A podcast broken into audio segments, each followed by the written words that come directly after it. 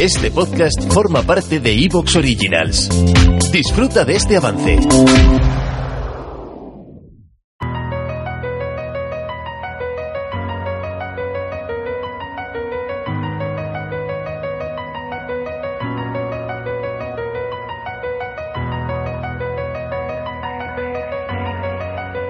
Cuando pensamos en el futuro del ser humano, una de las imágenes más populares que nos viene a la cabeza es la de la presencia en otros lugares del sistema solar, es decir, imaginamos que nuestra especie se convertirá en una sociedad interplanetaria y que quizás tendremos ciudades en la Luna o en Marte. Y junto a esa imagen, otra que es muy popular es la de los asentamientos en el espacio, la de las colonias orbitales entornos construidos a medida para el ser humano que podrían estar, por ejemplo, en la órbita de la Tierra o en la órbita de cualquier otro lugar del sistema solar y que permitirían vivir en un entorno diseñado a medida para el ser humano. Lo más interesante es que ambas ideas son posibles desde el punto de vista ciencia, se pueden llevar a cabo. Otra cuestión completamente diferente es si tenemos la tecnología para hacerlo y si tenemos esa capacidad. Pero son dos opciones completamente válidas y la de la colonia orbital quizás es la más costosa porque habría que utilizar muchísimos materiales, hay muchos retos que superar porque se trata de construir en el espacio, porque Marte tiene una atmósfera que es hostil para la vida tal y como la conocemos, pero tiene atmósfera y tiene un entorno diferente. Construir una base en Marte tiene muchos retos, muchas complicaciones, pero es más fácil que construir una colonia orbital. Y sin embargo, esta última es una idea muy popular en el cine, por ejemplo, lo vemos muy a menudo en ciencia ficción. Desde el punto de vista tecnológico son muy complicadas, no tenemos la tecnología para emprender una construcción de este tipo, pero tienen ventajas que no tienen las ciudades en un lugar como Marte, la Luna o cualquier otro sitio, y es que en esencia son naves espaciales gigantescas con capacidad de albergar a miles, cientos de miles de seres humanos, dependiendo del tamaño de esa construcción, y es una idea con la que se ha jugado y de hecho Gerard O'Neill planteó varios diseños junto a sus estudiantes y se podría decir que son las grandes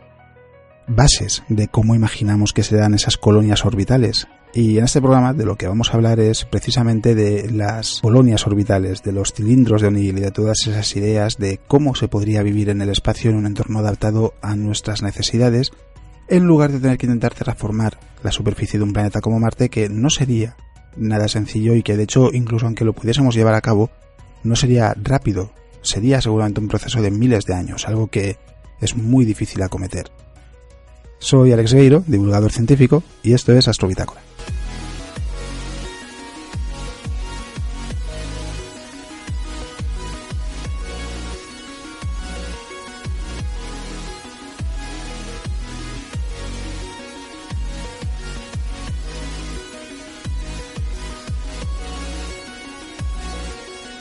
Y arrancamos con las noticias más interesantes de la semana que nos han permitido entender, por ejemplo, que un escenario que se ha planteado muchas veces a lo largo de los años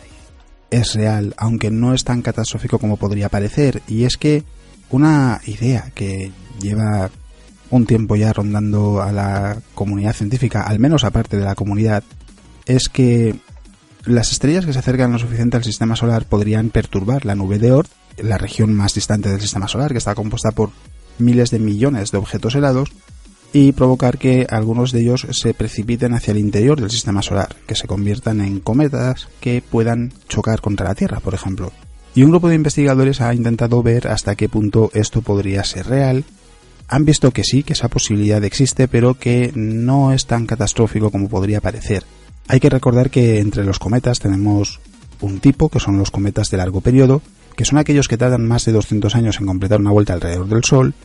y un grupo de investigadores lo que ha hecho ha sido analizar el movimiento de más de 600 estrellas que en algún momento llegaron a estar a menos de 13 años luz del Sol para poder analizar cómo afectaban a la nube de Oort y entender hasta qué punto esas estrellas podrían ser las causantes de esos cometas de largo periodo, es decir, su viaje y lo que provocó que se convirtiesen en cometas a largo periodo pudo ser la aproximación de una estrella o quizás algún otro proceso y al hacerlo pueden entender hasta qué punto un factor u otro es el dominante. Y hay que decir que de estas 600 estrellas solo han identificado dos que fuesen capaces de lanzar cometas hacia el interior del sistema solar. La forma de descubrirlo ha sido comparar órbitas de cometas conocidos de largo periodo con estas estrellas y rebobinar la cinta, entender cómo había sido la relación entre los objetos y esas estrellas para ver en qué casos podría existir una relación. El ejemplo del cometa de largo periodo más popular probablemente sea el, cometa Hale-Bopp, que tarda 2500 años en dar una vuelta alrededor del Sol y que fue un objeto bastante popular a finales del siglo XX.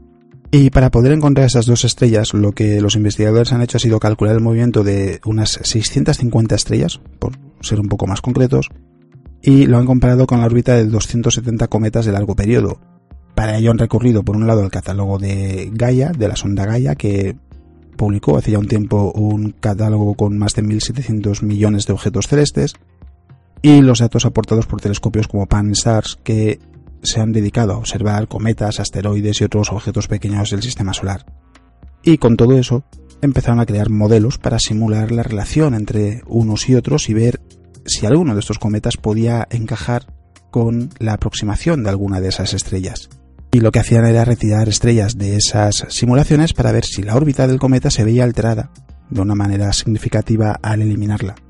Si resultaba ser así, sería una señal de que la estrella había interactuado con el cometa y que por tanto las estrellas pueden lanzar cometas hacia el interior del sistema solar pero de todas ellas solo encontraron dos. Y esto en realidad es positivo por un lado, pero por otro lado no quiere decir que no sea la gravedad de fuera del sistema solar la que pueda perturbar esos objetos y provocar que caigan al interior. Porque, por un lado, lo que permite es validar esa idea. Sí, es cierto, es posible que haya estrellas que precipiten objetos de la nube de Oort hacia el interior del sistema solar, pero la proporción parece muy muy baja y eso quiere decir que debería haber otros mecanismos que sean los responsables porque se pueden ver cometas a largo periodo con cierta frecuencia, mucho más alta de lo que indicaría la aproximación de estas estrellas. Y de hecho se ha sugerido que quizás haya que incluir la gravedad de estrellas más distantes, porque es verdad que están más lejos pero son mucho más numerosas que las estrellas que se acercan a 13 años luz del sistema solar, y que puede ser su efecto combinado el que sea suficiente para perturbar la nube de Oort porque es una región con un equilibrio muy frágil a nivel gravitacional. Por otro lado hay que tener claro que no es fácil remontarse en el tiempo y calcular cómo eran las órbitas de estos cometas, cómo era la trayectoria de esas estrellas